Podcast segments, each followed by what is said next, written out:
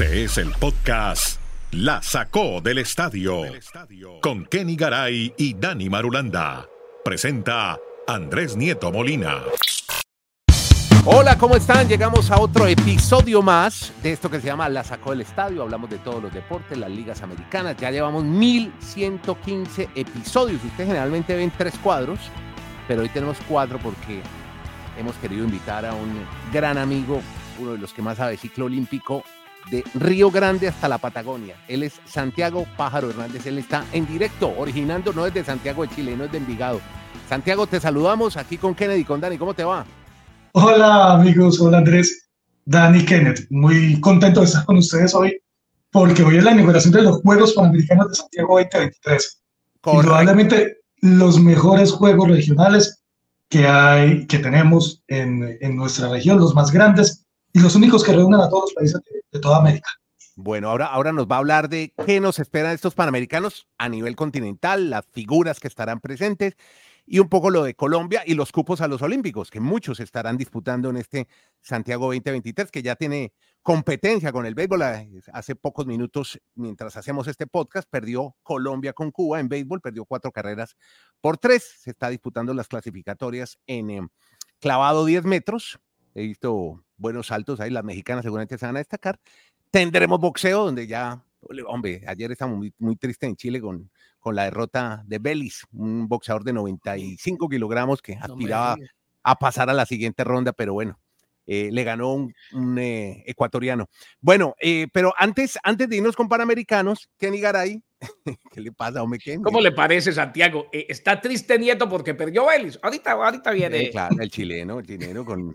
Bueno, pero venga, hablemos, porque ayer tuvimos juego de béisbol, de juegos de banderín Liga Nacional. Ayer fue, fue Astros Rangers, ¿no? Ayer tuvimos el Ah, no, clásico. Los dos. Andrés, dos. Ayer dos. sí, Nacional Americana. Y hoy, Ayer, también, y hoy también tenemos los dos. Eh, bueno, ganaron, ganaron Arizona y empató la serie Houston, Kenny Garay. ¿Cómo le parece, don Andrés? Un abrazo Mm. a, primero a Santiago, un abrazote. Gracias por estar con nosotros, eh, la admiración y el cariño de siempre. Y después de que nos eduque sobre los panamericanos con Dani Marulanda, que también domina muy bien el tema, eh, después de eso, algo le voy a, a medio preguntar y, y felicitar. Pero bueno, eso es después. Eh, señores, ganaron los Astros, le ganaron a los Rangers de Texas. Esta serie, ojalá, y lo hemos venido diciendo con Marulanda, ojalá se vaya a siete, definitivamente, porque vale la pena. José Abreu fue noche de cubanos, bateó honrón de tres carreras, esto después de un elevado sacrificio de Jordan Álvarez, el cubano también. Ujú. Empataron la serie, le ganaron 10 a 3 a los Rangers de Texas. Houston ganaba 3 a 0 cuando apenas habían ah, transcurrido cuatro turnos del encuentro, o sea, de principio a fin, y la serie se empató 2 a 2. Lo de hoy va a estar de alquilar balcones. Y en la otra, Andrés, para resumirle que tengamos tiempo de hablar de los panamericanos, la Sí. justa regional, como decía Santiago, más importante. En, la no- en el parque de pelota con jacuzzi, en mi- ese es mi lugar ideal en el mundo. Algún día quisiera estar allá, en ese jacuzzi viendo béisbol. Yo iba Ese es mucho en Miami a el los lugar dos. ideal. Imagíneme a mí con vestido de baño haya metido en el jacuzzi, lo hice varias No, veces. sí, en medio- del desierto hace calor en un jacuzzi viendo béisbol. Y un Eh, coco loco. No, es una Le, le delicia. puedo, le puedo bajar un poco la caña a su objetivo. Porque Ese jacuzzi, ¿qué uno sí se sienta y ve, es mejor que vea la pantalla porque no se puede concentrar en el partido. Y llega el momento en que uno sale y se sienta y se pone a ver béisbol. Eh, en Pero todo es que caso, se sí ve, es- desde el jacuzzi se ve el parque, se ve completo. sí, no, pero muy, muy limitadito se ve. No, es, es- no, pero no, no me va es, me- no, le, no, le- le quito la ilusión. mi lugar ideal, por ahora. es más lo exótico. O sea, a mí me gusta el jacuzzi, pero no tanto en un parque pelota. Sin embargo, antes en el eh, Lone Depot Park en Miami había y cuando jugaban en el Hard Rock Café también. En todo caso, ayer Ketel Marte fue la figura. Tres hits, un sencillo que sentenció el final del encuentro, partidazo. Lo estuve viendo de principio a fin en la novena entrada y Arizona remontó. Hoy tenemos dos juegazos. Sí. Eh, claro, alguien se pondrá en ventaja en la serie de campeonato de la americana, pero uno aspira que en la nacional, los que no somos de ningún equipo, sino que amamos el béisbol, se empate la serie hoy y, y esto siga y si se puede que las dos vayan a siete, pues mucho mejor de cara a la serie mundial de béisbol. Duelazos y la nota más alta me parece, Dani, me parece Santiago y Andy, eh, la dan los Astros de Houston. Al haber perdido los dos primeros en casa e ir y empatarlo en Arlington, Texas, la casa de los Rangers de Texas. Bueno, eso en cuanto al béisbol. Saludo ahora a Dani Marulanda, él está en el Retiro Antioquia, muy cerca donde está Santiago, que está en Envigado. Estamos muy, muy con la zona antioqueña, donde hay mucho deporte y les gusta mucho el deporte. Dani nos va a hablar de la NFL, la internacionalización y de la gran victoria de los Jacksonville Jaguars ayer con el surfista, con Trevor Lawrence. Le fue muy bien, hombre, al cantante, a la banda, al cantante de rock punk. Mucha pinta surfista que tiene ese muchacho. Abrazos Andrés, Kenneth, qué especial hoy darle un saludo a don Santiago. Lo único que lamento, que me parece triste, es que tengamos a Santiago, pero no en Santiago. Santiago debería estar en Santiago hoy, ah, deleitándonos con toda esa información. Está donde, tiene, donde tiene que estar y créame que le va mejor estar donde está. Bueno, sí, es muy personal, pero me encantaría disfrutarlo en vivo, en el evento, con todos los datos, las informaciones y las cosas interesantes que siempre nos Todavía hay tiempo, Santiago. Aquí, aquí, lo espero, hermano. Todavía hay tiempo. Puede llegar a las finales. Dicho eso, que ahorita nos vamos a deleitar con el, el tema de los Juegos Panamericanos, Andrés, de la NFL queremos destacar hoy que esta semana 7 y 8 la NFL está con su proyecto de la internacionalización. Van a ver en los cascos de los jugadores, debajo de la banderita de Estados Unidos, la banderita del país a donde pertenecen o de donde tienen Originarios. Los Por ejemplo, ayer, exacto, ayer tuvimos, pues estuvimos muy pendientes en los Saints de New Orleans, ver, por ejemplo, a Ruiz, a este chico que es un linero ofensivo, que es de ascendencia dominicana, entonces aparecía la banderita de dominicana. el mismo caso de Olave, que es un receptor de los Saints, que tiene ascendencia ah. cubana, aparecía la banderita de Cuba. Vimos uno de Costa de Marfil, no me digan el apellido porque no me lo pude aprender. Otro de Nigeria, que también es muy complicado de mencionar, pero bueno, creo que la NFL se va a destacar esta semana 7 y 8 para un total, ¿sabe Andrés de cuántas banderas están publicando? 73. 73 países representados en, en, el mundo de la NFL y lamentablemente pues no vamos a tener al colombiano David, eh, Cristian, ya me va a confundir aquí con nuestro mister, Cristian González, porque obviamente está lesionado con los Pats. Eh, ahora, eh, no es la primera vez que lo hacen, Andrés. lo hacen todos los años, pero el año pasado hubo una confusión. ¿Se acuerda, Dani, cuando vieron a, a Belichick con la bandera Croacia, un ah, colega dijo al aire, no, es que eh, él está apoyando a Ucrania, entonces pone a Croacia. No, al Mundial, que está, que está, emocionado en el Mundial de Fútbol porque Croacia está jugando. Ah, sí, sí, no fue por eso. Digo, está ah. emocionado con el Mundial. No, no, no. Él pone Croacia, pero en realidad eh, muy poco es lo que sabe de Croacia. Pero tiene ascendencia de sus. Tiene ascendencia, sí, los, los, eh, los papás y los abuelos y demás.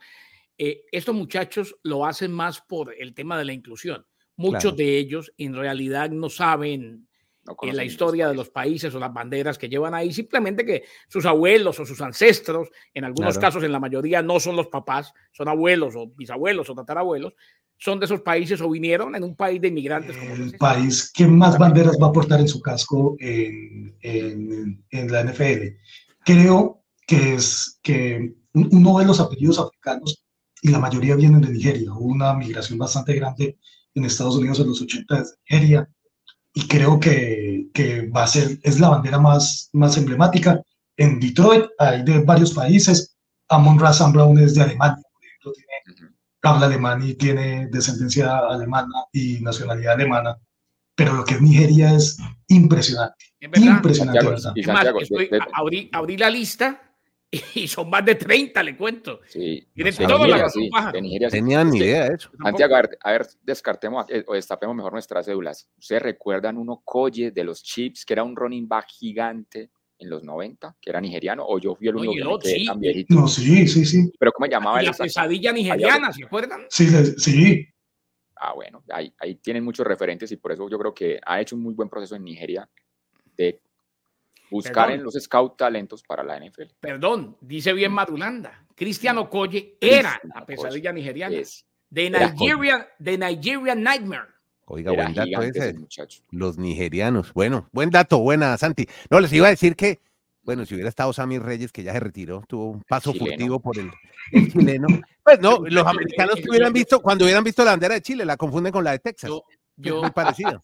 De pronto. Yo, yo todos los días invoco a don Julio. Don Julio. Se nos volvió chileno. No, pero no perdimos Andrés. Perdimos. No, pero es embajador ahora en los Panamericanos, mis Reyes. Ah, no, sí, con, con, con, lo que hizo va a ser embajador de por vida.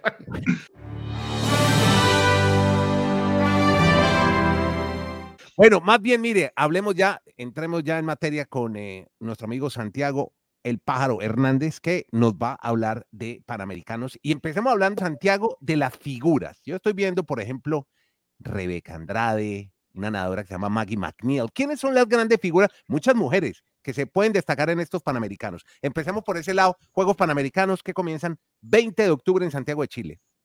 Las notas periodísticas están bien. La máxima figura es Rebeca Andrade, medalla de plata en el Mundial de Gimnasia brasileña.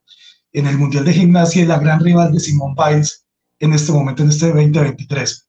Eh, Estados Unidos no trae su equipo principal en varios deportes, entonces por eso no está Simone Biles. Entonces, la principal gimnasta y creo que la principal deportista que tiene los Juegos es Rebeca Andrade, la brasileña. Ella es medallista olímpica, ella es medallista panamericana, obviamente, y fue la medalla de plata en el Mundial, y una medalla de plata bastante cerca de Simone Biles.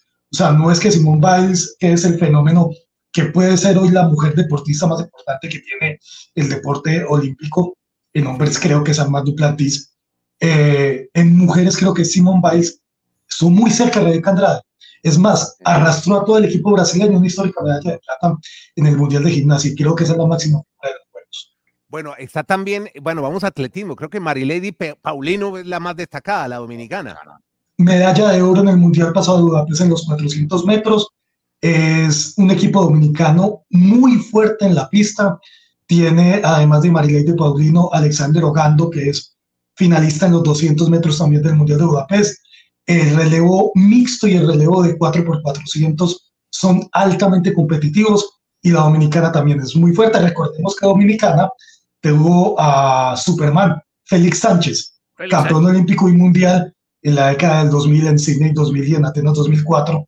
Era un corredorazo. Que, no habla bien español, ¿no? Poco a poco lo va aprendiendo. Félix Sánchez era, es dominicano, pero cuando decide competir por Estados Unidos, lo ven en San Diego, no hablaba bien español, poco a poco ha ido mejorando.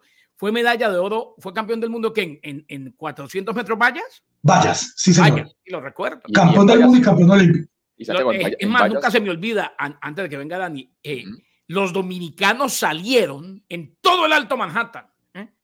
a celebrar la medalla. Dominican George. Bueno, y de estas caribeños también está Jasmine Camacho, la puertorriqueña, o Jasmine Camacho Quinn, la esposa de Robert Quinn, del jugador de la NFL. Sí, está en los 110, en los 100 vallas. Las mujeres hacen 100 vallas, los hombres hacen 110 vallas. Hay una pequeña diferencia. Mm. Ah, eh, ese está por Puerto Rico. En atletismo podemos tener Anderson Peters, que uno dice quién es Anderson Peters. Es de Grenada, una isla del Caribe con 120 mil habitantes, tiene más y es doble medallista mundial de lanzamiento de jabalina y también medallista olímpico, campeón mundial dos veces, ahora destronado por la, el fenómeno de India, por Chopra, que fue el que lo ganó en, Budapest. Pero está Anderson Peters. Cuando usted habla de atletismo, usted puede que no lo lleven mucho los nombres. Por ejemplo, estaba André de Gris, el canadiense, pero al final se bajó de la nómina. Hace cuatro años estuvo Sheridan Fraser Price, y la jamaiquina Lane Thompson. Este año Jamaica no va a traer equipo de atletismo, solamente a dos competidores.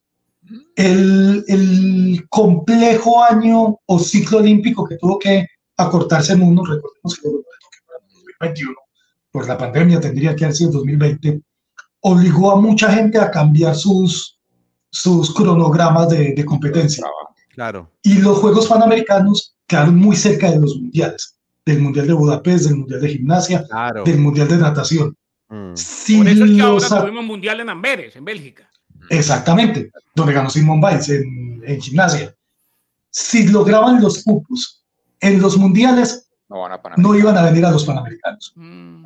Lastimosamente, entonces vemos que mucha gente se bajó de, de, la lista de opcionados, pero hay otros que van a estar, los de los países caribeños van a estar. Hay una finalista de los 200 metros de Santa Lucía, está Anderson Pires, que le decíamos, hay velocistas de San Cristóbal y Nevis, de Surinam, lastimosamente no hay un chico que, que hizo el récord mundial sub-20, pero hay muchos, hay muchos atletas y, y, bueno, pese a que a Estados Unidos y, y, Canadá no traen a sus principales figuras de atletismo, pues sí los países caribeños y el resto de Sudamérica y Centroamérica.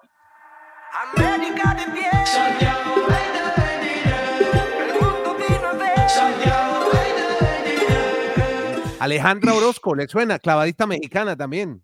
Acá competir en, los, en la plataforma de metros contra Gabriela Puntes. Es, han, tenido mucha relevancia las mexicanas. Las mexicanas han tenido mucha relevancia en la, en la natación porque hay una pelea entre la Federación y las Nadadoras de México con, la, con el comité, con la, con la CONADE, que se llama en México. Sí, Comité Nacional del Deporte. Exactamente, porque el presidente de la Federación de Natación está en bastantes problemas legales.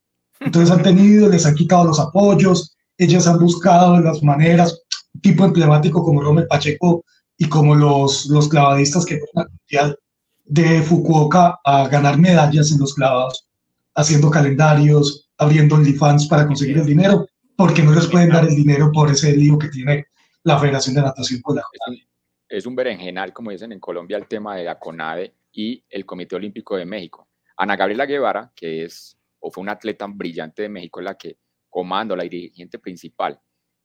Hubo detalles como el siguiente. A cinco médicos de la delegación les dijeron en el avión antes de subirse, no vayan. Y los bajaron del avión y perdieron 8 mil dólares los mexicanos por tener que volver a reprogramar, porque la pelea casada que hay entre la CONADE y el comité es bien complicado en todos los deportes. Entonces, eso, eso sí daría para hablar de podcast y podcast de esa relación tan compleja. Y sin embargo, México va con muchos deportistas y con la opción de volver a ser terceros, creo. Santiago, ahorita hablamos. Ah, eh, no, eh, justamente, Dani, usted daba pie para decir quién va a ganar los Juegos Panamericanos, porque Estados Unidos viene ganando mundiales, viene ganando en atletismo, ganó en natación, vienen barriendo. Los americanos, así sea con ¿y quién viene de Estados Unidos? Figuras universitarias. ¿Quiénes son los que vienen de Estados Unidos si van a ganar y con quién disputarían ese primer lugar?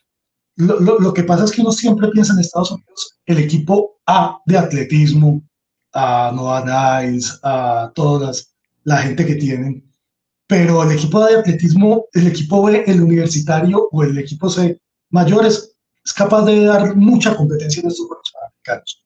Uno, uno cree que los, que los Juegos siempre van a estar eh, hacia los, orientados hacia los mismos países.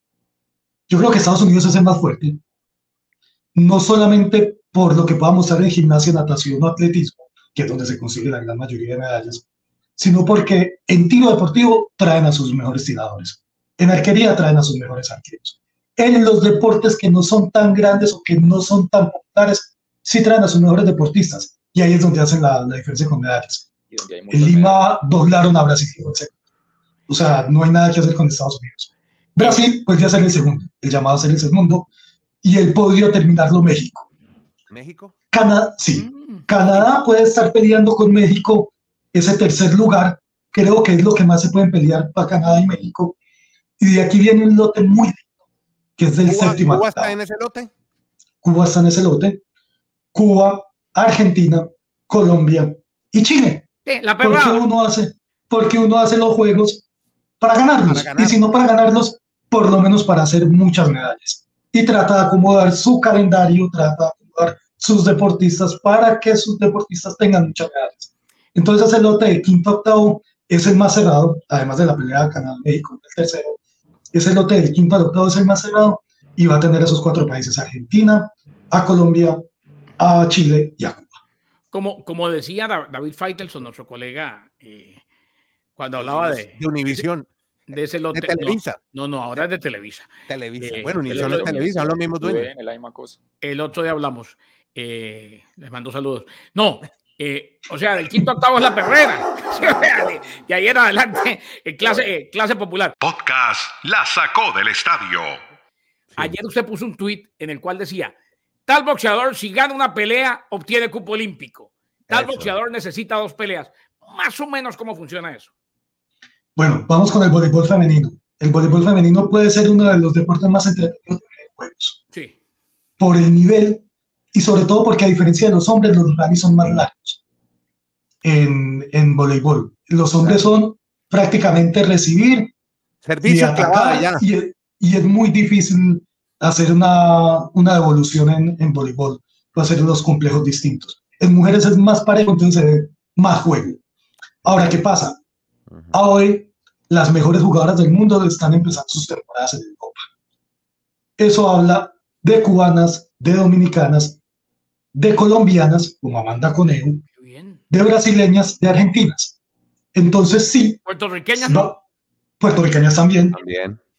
Todas están en Europa, todas están en Italia, en Polonia, en Grecia, en Francia, hasta en España. Hay unas jugadoras que las permitieron venir a los Juegos Panamericanos, hay otras que no. Resulta que el voleibol no da cupo a Juegos Olímpicos. Entonces, determinaron no hacer un torneo B porque la mitad de las selecciones están. Pero sí van a dar que las principales figuras no van a estar en el voleibol femenino. Pero esos son los equipos.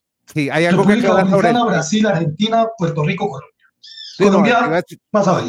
No, te iba a decir, Colombia ya no va a los Olímpicos porque perdió su, su oportunidad ahora en el preolímpico en Polonia. Entonces ya Colombia, Colombia entregó desde antes de ir la oportunidad de ir a estos Juegos Olímpicos. Se dio cuenta en los torneos previos que no tenía el nivel para pelear los Olímpicos, trató de hacer una pequeña renovación, llevó jugadoras demasiado jóvenes al preolímpico, la armadora suplente tiene 16 años, Doris Marco de Antioquia. Entonces entregó... ¿Bolivarenses también todas o que casi todas? Hay bolivarenses, hay antioqueñas, hay caucanas. Entregó todo lo que estaba haciendo en este proceso y dijo, no tengo cómo llegar a París 2024, voy a ver si llego a Los Ángeles 2028. Mantuvo la estructura de Amanda Conedo, de Camila Gómez, de María de Tramarín, pero trató de llenarla con nuevas jugadoras a ver si puede comenzar de nuevo el proceso de Los Ángeles. No me embolsique lo del boxeo, rapidito. Lo del boxeo es, hay, hay cuadros distintos. Hay cuadros donde hay más peleadores y hay menos peleadores. Se va a dar un cupo olímpico a dos, a los dos mejores, a los que lleguen a la final en el boxeo olímpico. Con ganar tres peleas en la mayoría de cuadros, tienes acceso a la final. No son muchos más. Es más, en Olímpicos son 32 también. Entonces, con ganar cuatro peleas. Entonces, por eso es un poquito, el, el, boxeo decidió darle mucha importancia a los Juegos Panamericanos, por eso va a ser de los torneos más importantes y con más nivel, porque ningún boxeador se guardó para a Chile, todos van a estar. Oiga, me llamó la atención ya que empezó el boxeo, los, los jueces que trajeron son extranjeros. Europa Oriental, trajeron ucranianos, de hecho.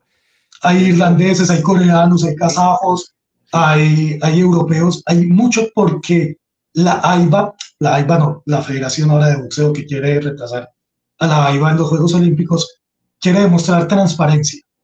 Y esto lo están viendo desde ahora. Recordemos que ayer estaba Thomas Bach, presidente del Comité Olímpico en Santiago de Chile. Entonces tienen que demostrar transparencia porque el boxeo quedó en capilla. El boxeo todavía no está confirmado en un 100% para los Juegos de los años 2028. Tienen que demostrar transparencia. Bueno, yo escuché ahorita que Garay dijo que después del tercero, todos que son de la que... La perrera. La perrera. Con respecto a eso, yo quiero interrogar a Santiago, porque aunque no lo crean, Garay, ese señor que está ahí sentado, y quien les habla, nos dieron la oportunidad de estar en los Panamericanos del 2015 en Toronto. Y lo quiero enfocar por el lado de ese tablero de medallería y lo de Colombia básicamente. Esa fue la mejor actuación histórica de Colombia en unos Panamericanos, quinto lugar. Si uno ve el proceso de todos los deportistas y la inversión que hagan en los países, la idea es que cada ciclo de cuatro años el país vaya avanzando. Pero vemos que Colombia en Lima, cuatro años después, cayó al séptimo lugar. Eso sí, con la situación de que en ambos ganó la misma cantidad de medallas de oro. 27, si no estoy mal, si la memoria no me falla, Santiago. Pero ¿a dónde quiero ir yo? No sé si será muy soñador pensar. Yo he manifestado en muchos medios que siempre he creído y soy convencido que en Colombia hay mucha diversidad de deportistas, que si hay una política de apoyo económico para esas diferentes, Colombia debería de ser la tercera nación en el continente después de Estados Unidos y Brasil, superando a Cuba, que es un modelo que ya está un poco retrógrado, a Canadá y a Jamaica, que tienen simplemente unos deportes fuertes, pero no tienen tanta población. Y el tema con México es que México tiene demasiada cantidad de deportistas y lleva casi siempre pues muchos más integrantes que Colombia. Pero a lo que, a lo que voy a Santiago es, ¿qué podemos eh, proyectar para este 2023? ¿Se puede llegar aunque sea al cuarto lugar o va a ser mucha más la diferencia? Porque yo creo que el presupuesto de los últimos años en Colombia no ha sido el mismo para el deporte que el que se daba anteriormente, o no sé si estoy muy desenfocado. Yo, yo creo que hay dos cosas. Uno, creo que mm, esta generación o la generación que acaba de terminar de deportistas colombianos ha sido la mejor en ciclo olímpico en toda nuestra historia. Estamos hablando de la generación de Catherine Ibarra, estamos hablando de la generación de Mariana Pavón, que todavía sigue compitiendo, pero, pero que ya lo hace en sus últimos ciclos. Es más, queríamos que Tokio pudiera en su último ciclo. Nieto tiene listo la, lista la bandera para ir a ver a Mariana Pajón. Aquí la tengo. Va, va con un combo allá de, de, los colombianos divinos. Todos. Ma, Mariana es una crack. Mariana Pajón es una crack y es una deportista élite con las cinco letras. Pero también salió Oscar Figueroa, también salió Julián salieron la generación más importante de deportistas que ha tenido Colombia. Y se terminó entre Río y Tokio. A Tokio llegaron con las últimas, pero Río fue el punto máximo de deportistas de Colombia. Yo voy a decir algo, la actuación que nosotros vivimos en Londres 2012 y en Río 2016 no la vamos a volver a ver nunca en nuestra vida. Sobre todo en Río, por cantidad de participantes y por las medallas logradas y la calidad de las medallas logradas en Londres 2012. Yo creo que esa generación fue muy buena, tuvo mucho apoyo y también tuvimos una coyuntura de deportes que nacían, de que a Brasil fueron muchos deportistas porque Brasil ya los tenía por ser locales. Creo que esa coyuntura de esos años va a ser muy difícil de repetir. Yo creo que el apoyo a los deportistas no ha sido tan bueno en este ciclo olímpico. Siempre nos hemos visto eh, renegando, diciendo, es más, la anterior ministra, que fue Marisabel Urrutia, eh, salió en el último día de febrero y salió con las investigaciones de haber firmado unos contratos en la noche del último día que podía firmarlos. No tanto porque se iba a ir, sino porque en marzo comenzaban muchas de las actuaciones de, de ciclo olímpico y de las preparaciones. Coincidió. Pero yo creo que si estamos hablando de apoyo de Colombia, no está tan alto. Ahora, Colombia, pese, y hablando del, pues, del, del puntual de, de, nuestro país, pese a todo eso, tiene deportistas de, y de alta competencia nuestros deportistas siempre son mejores que nuestro deporte. Y creo que pasa en muchos países de América Latina. Que los deportistas de Chile son mejores que el sistema deportivo de Chile o los deportistas de México son mejores que el sistema deportivo de México. Por eso es que se mantienen en alta competencia. Por eso es que pese a terminar haciendo un OnlyFans o una rifa, terminan consiguiendo medallas mundiales. Eso, eso, eso es indudable. Ahora, la piedad definitivo, es lo que dice Santiago, ¿no? Nuestros deportistas son mejores que nuestro deporte. Muy bueno. Esa es, es una definición. Frase concluyente. No, no, ya tengo, para, ya tengo el título para, el podcast. Para, para mí, lo de la selección Colombia de voleibol femenino es el ejemplo. No tenemos liga de voleibol femenino, no tenemos ni semiprofesional, ni siquiera un campeonato interligas, no digo permanente, que pasa de ocho días. en Colombia? No, no es liga. ¿Tampoco? ¿Ni de, ni de hombres ni de mujeres? No es liga. Pero si ves en nombres, hay no menos de 25 voleibolistas colombianos jugando en Europa. Y no menos de 12, 15 mujeres jugando en Europa. los deportistas colombianos son mayores y más importantes a un sistema que a todas luces se tiene que cambiar a hacer No sé yo por sé, yo sé, que, yo sé que no tenemos tiempo, pero ahí sí me, me, picó la lengua. ¿Cómo hacen? Por ejemplo, empiezan a jugar un muchacho de esos o una muchacha de esas empieza a jugar en Medellín ve que tiene cierto nivel y que coge la mochila y se va para Europa a buscar equipo. Como lo muestran en una selección, te voy recomendando. fútbol aquí antes del Mundial? Te voy recomendando, ya hay jugadores como Liberman Agames que lleva 20 años jugando en el exterior en voleibol, o como Madeleine Montaño que llevaba 15 años jugando en el voleibol del exterior, empiezan a recomendar y se dan cuenta. Primero dan un paso a Brasil o dan un paso a Perú con las que tienen una liga competitiva. Perú tiene una liga competitiva, Colombia no. Y van dando pasos y terminan en Europa y las van mostrando en Sudamericano y las van mostrando en los juegos y ahí las bravo, es para quitarse el sombrero, es un rebusque bravo, ¿eh? Sí, y, y, pasa con el baloncesto. Uno ve ahí hay jugadores de baloncesto colombianos jugando en las ligas de Uruguay, jugando en las ligas mexicanas las mujeres. Ya lo con claridad, todos los deportes en Colombia, excepto el fútbol y el ciclismo, el resto todos. Ah, pero liga baloncesto sí hay, ¿no? Así sea primitiva, pero, pero, hay. pero es muy, pero, pero, pero, hay muchos jugadores que prefieren jugar en las ligas exteriores que jugar en la liga de baloncesto local. Así no se dan unas ligas importantes. Ligas de ascenso en Argentina, en Uruguay, ligas mexicanas. Ahora, en baloncesto es más fuerte en Colombia las mujeres que los hombres. Por mucho. Por mucho. Es más, en los Juegos Panamericanos están las mujeres y los hombres. Y Liga de Mujeres no hay. Sentimiento, guerrera, guerrero en el epicentro. Santiago de Chile, el punto de encuentro para demostrar lo que se lleva dentro. Santiago y Kenny, Dani, dentro de ese panorama ya, ya lo vimos en lo general, veamos qué, qué tenemos, qué, qué, qué se rescata y qué posibilidades hay de que estos que llegan a, a, Santiago vayan a París. ¿Quiénes estarían? Estaba viendo, justamente, estamos haciendo un trabajo en simultánea con la cuenta de Twitter, se la recomendamos, es buenísima. Si quiere aprender de deportes, arroba Santiago Pájaro, hizo un hilo buenísimo sobre justamente las posibilidades de Colombia de llegar a Juegos Olímpicos clasificando en Santiago. ¿Cuáles serían esas figuras? Vamos a hacer la distinción. Uno va a ser el resultado de los Juegos Panamericanos y otro va a ser el resultado mirando hacia Juegos Olímpicos. Exacto. ¿Por qué? Porque hay muchos deportes de Juegos Panamericanos que no van a Olímpicos y en esos muchos deportes colombianos de importancia grande. Como el, patinaje. el patinaje, el squash. El squash tiene una figura mundial que va a jugar los Juegos. Diego Elías, el peruano, es el segundo del mundo. Y va a jugar los Juegos Panamericanos, va a ser el gran rival de Miguel Ángel Rodríguez.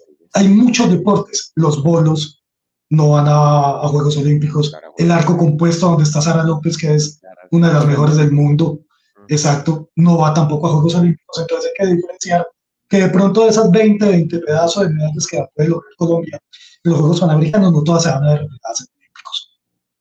Hay 21 deportes que dan cupo a Juegos Olímpicos en estos Juegos Panamericanos. En esos 21 deportes, Colombia va a estar en 16. 16, mentirosos, 12. ¿Por qué? Porque están las tres modalidades de la gimnasia, trampolín artística y rítmica, y las tres modalidades del ecuestre, porque el ecuestre se divide en tres modalidades. Salto, adiestramiento y prueba completa. Entonces son 16 modalidades en total, pero 12 deportes como tal.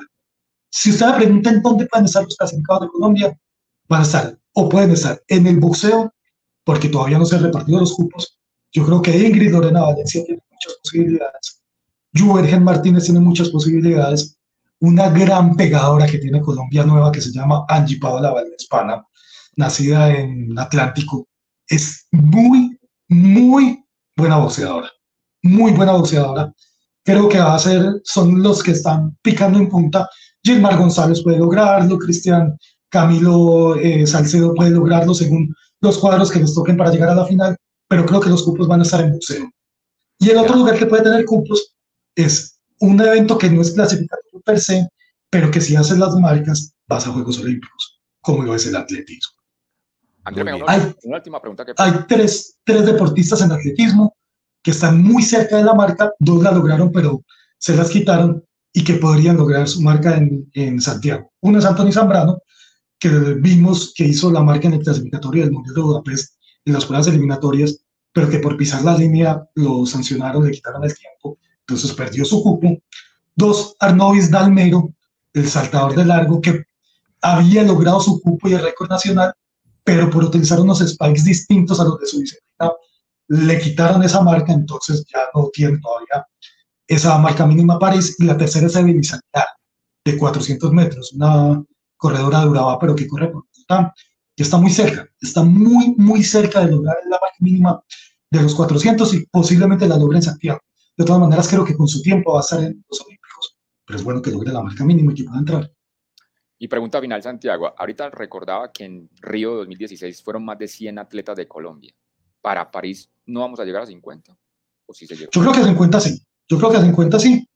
Estamos en sobre 26 en este momento y hay que tener en cuenta 26, ya 28, porque el ciclismo entregó sus, sus cupos, 12 hombres y 1 mujeres, el ciclismo bajó radicalmente sus cupos, lo máximo que se puede lograr son 4, Colombia logró 2, nos castigó muy mal el año no tener a Quintana ni a Superman López, no tener unos buenos resultados con, con el cobertura Sergio en este año, nos castigó bastante duro, entonces tenemos 12 hombres y 1 mujeres.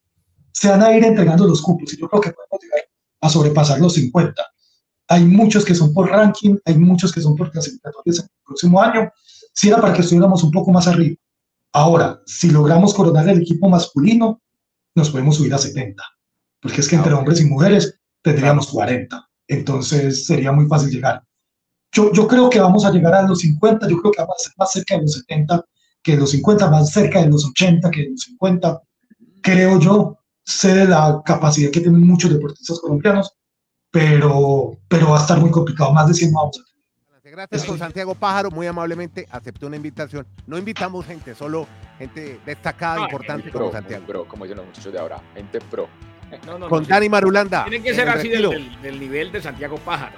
Exactamente. No pueden ser los amigos de Marulanda los otros allá en Medellín. los que van a jugar golf al retiro. Dani Marulanda. jugando golfito. Y Kenny Garay en Bristol. Nieto Molina desde Santiago, desde hoy Ciudad Panamericana. Muchas gracias a todos, que la pasen bien. Esto es el podcast La Sacó del Estadio. Podcast La Sacó del Estadio.